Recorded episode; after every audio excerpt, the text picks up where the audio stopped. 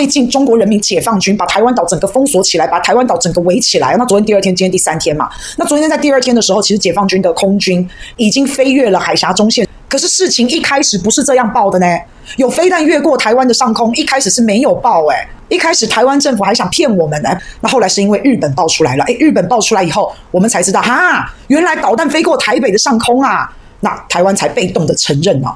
那被动承认之后呢，还为了怕民众担心害怕，还做了梗图。我们真的台湾做梗图真的太厉害了，台湾的网军真的太厉害了哦。这个梗图啊，你们现在已经看不到喽，因为这个梗图已经被民进党啊被骂翻了，马上拿下来。他告诉大家，哎，不要怕啊，你们家，因为呢，这个中共的飞弹是进入大气层啊，大气层呢就不算是台湾的领空，因为台湾的领空呢，好只有这样，有没有？只有到这边梯形，好，但飞到大气层就不算台湾哦。所以你买家，所以我们的预警雷达判断，这个飞弹呢是不会威胁到我们的领空的，所以请安心，大家安心啊。你看，这是民进党发的啊，起码你已经跨不完了啊，已经没有，已经看不到了，好，所以没有威胁到我们的领土，没有威胁到领空哦，所以来有政府就。请安心哦，有政府我好安心哦。被骂翻了，被骂翻了以后，然后删删文。如果真的很安心的话，需要这样出来说很要叫你安心吗？你懂那个意思吗？你就是就是因为大家很害怕、很恐慌啊，你一开始又不承认有飞弹飞过台北上空，所以你现在被发现了才承认。哎，这个事情你怎么可以不让大家知道呢？就算好，你就算你要凹，你要死凹硬凹，那你也应该让我们知道吧？好啦，那不会威胁领空，可是你第一时间你也要告诉我们吧？你就算觉得判断不会威胁到领土，那你也是要告诉我们有这件事吧？这件事情是关乎公众议题耶。所以你怎么感觉你一直叫我安心啊？我怎么感觉越来越害怕？你做这种呼吁要叫大家安心，其实就是因为大家不安心，你才要做做这种呼吁，不是吗？现在的状况是，人家飞弹飞过我们台北的上空，解放军已经飞到了我们的领空。诶，这个叫什么？这个是我们中华民国的主权，台湾主权已经没了耶！你知道吗？如果你不拦截解放军的飞机，它大概五分钟就飞到总统府头上了耶。这个蔡蔡小姐、蔡女士，所以你现在在。府内办公还安心吗？还是你要搬到横山指挥所去办公好了？所以中华民国的军机到底要不要拦截解放军的军机，或是要不要拦截飞弹？要不要拦截的话，形同开打；那不拦截的话，诶，那我们就莫名其妙，我们已经变成了中华民国，已经变成了中华人民共和国的领土嘞。那现在就是很明显嘛，中华民国没有要拦截解放军的飞机，也没有要连那个导弹飞过来了，连预警都他都不要预警。那这样是不是变相承认台湾就是？中华人民共和国国土、领土、主权的一部分，你这个动作我们没去做，那就证明了这个现实跟事实了，不是吗？还在发梗图啊，给我们好安心哦，还说国军有密切监控，还在讲我们不主动开战，然后站出来谴责谴责中国大陆，拜托拜托国际社会给台湾支持，嘎勾嘞！你说什么密切监控啊？不主动开战，人家都已经亲门踏户了，这个是飞弹呢，这个是解放军的战机耶，美国、日本。有做出一些什么实质的举动吗？没有啊，嘴巴讲讲谁不会？嘴巴上谴责谁不会？连泽连斯基那个乌克兰还在打仗那个泽连斯基啊，连泽连斯基都说现在轮到台湾了。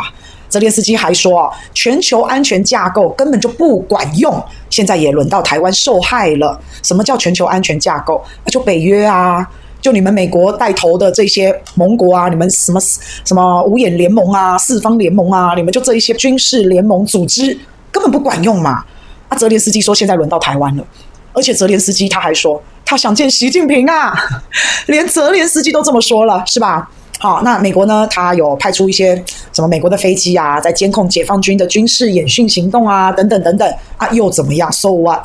你现在看到的就是一个全新的局面，一个全新的秩序，一个全新的战略布局。现在是这个样子，也回不了头了，也没有回头路了，而且在未来看来会是长期的，而且还会是常态的。中国大陆有一个远大的目标，就是统一。那对于中国大陆来讲，对于统一这件事情，统一这个大目标，也已经开启了一个。程序了，已经开始了。那另外一个赢家是谁呢？另外一个赢家是佩洛西啊。其实我不觉得蔡英文有赢啊。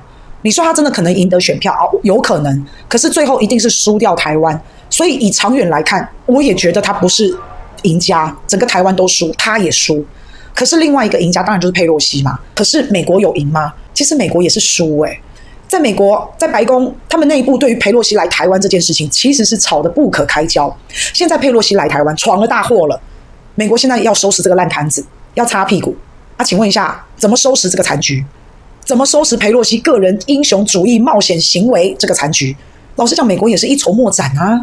解放军的将军有透露，但我也不知道是真是假，说大陆解放军这个导弹啊，已经穿越了美国的拦截系统，也就是说，美国想要拦截中国大陆的导弹，他做不到诶。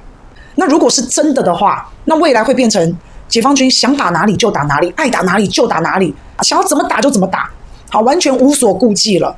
那佩洛西来到了台湾，给中国大陆捡了好大一把枪，给他找了一个非常好的理由，非常好的借口，去突破台海的现状。中国大陆已经做了，现在而且是做到了。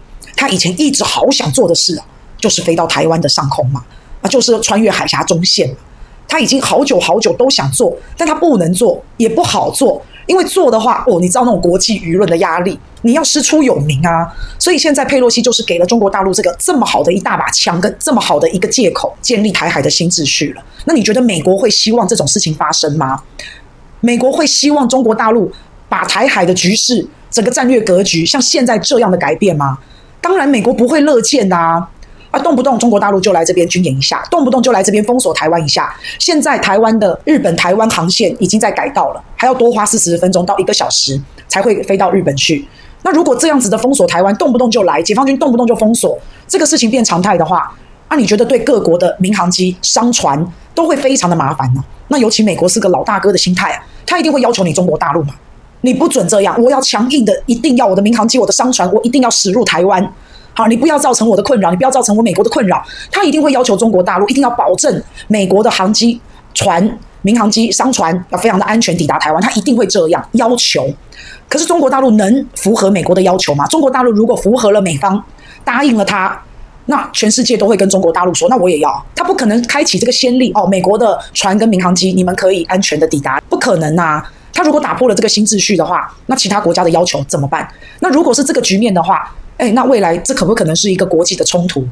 这一定是会造成一些新的一些国际的一些问题嘛？那各位再想想看哦，以前哦，在一九九六年的时候，那个时候台海危机，那时候怎么处理掉的？那个时候是美国派了两艘航空母舰才解决问题的。可是现在早就已经情况完全不不同了，不可同日而语了。这一次解放军他的军事演习已经超越了势力范围，已经到了台湾的东部，而且又有超音速导弹，又有航母杀手东风系列。在台湾的东部，就是告诉美国、告诉日本，好，你们不要来，因为日本有美军基地嘛，所以告诉他，你这个不要不要来干预啊。啊，就是这样。所以，就算美国的航空母舰现在有在台湾附近晃啊晃啊晃啊晃啊，但是其实意义不大，其实也没有意义了啦。而且，美国的航空母舰也已经因为这一次中国大陆的演训行动，它也已经退后了好几百公里了。这个航空母舰上面大概有五六千名的美军啊，或是其他的，反正是上面有五六千名的人员，他不会去冒这个险。万一一个不不小心，万一怎么样了，这可是五六千名的人命诶啊！所以他已经。走远了。那昨天呢，我们也看到马英九有对蔡依依喊话，这个让我们非常想念马英九时期。哎，那时候马英九时期，虽然马英九说了不统、不独、不武，可是，在马英九的领导之下，台湾的时候跟大陆的关系越来越好，交流各方面贸易有一种越来越紧密，有一种陈水扁之后柳暗花明又一村的感觉嘛。那个时候台海啊、南海啊。东海啊，整个亚洲的局势也比较稳定，也比较缓和啊。那现在嘞，你看看现在嘞，不过六年之后，哎，景物依旧，人事已非，哎，连观光、旅行、两岸人民文化交流啊、读书、教育都不往来了，有没有一种隔了六年恍如隔世的感觉？是吧？好，那当然，你说疫情有没有可能有一点影响啊？那但是也不用全推给疫情啊，在疫情之前，民进党执政之后，他就已经一直在操弄两岸的关系了。那尤其是这一次，你看到佩洛西来台湾，不就是一个最好的证明吗？好，这到底是有一个什么样的目的呀？那民进党也很，哎，也很孬啦。我讲真的，人家佩洛西要来不来，什么时候来，什么时候走，也都不是民进党可以决定的。所以想想真的是蛮可悲啊。走了之后烂摊子后患无穷，自己还要收拾，那这样算不算是把台湾给卖了？再讲回来，如果这一次哦，我们看到解放军的导弹已经飞到台湾上空，而且如果美美方是拦截不了的话，那我跟大家报告。最大赢家就是中国大陆，它不但是穿越了海峡中线，不但是飞到了台湾的领空，好，还封锁了整个台湾，而且解放军他也又利用这一次机会测试了美国的实力。那至于会不会延期，我不知道，好像有人说要延到八月八号，好，不晓得范围会不会继续扩大，不知道。但是解放军就是在告诉你啦，中国大陆就是在告诉你，我起码我就是想怎么样就怎么样，我想要延期我就延期，好，我想要再扩大我就继续扩大。你们给我乖乖的，你们给我老实点啊！其他的意思就这样。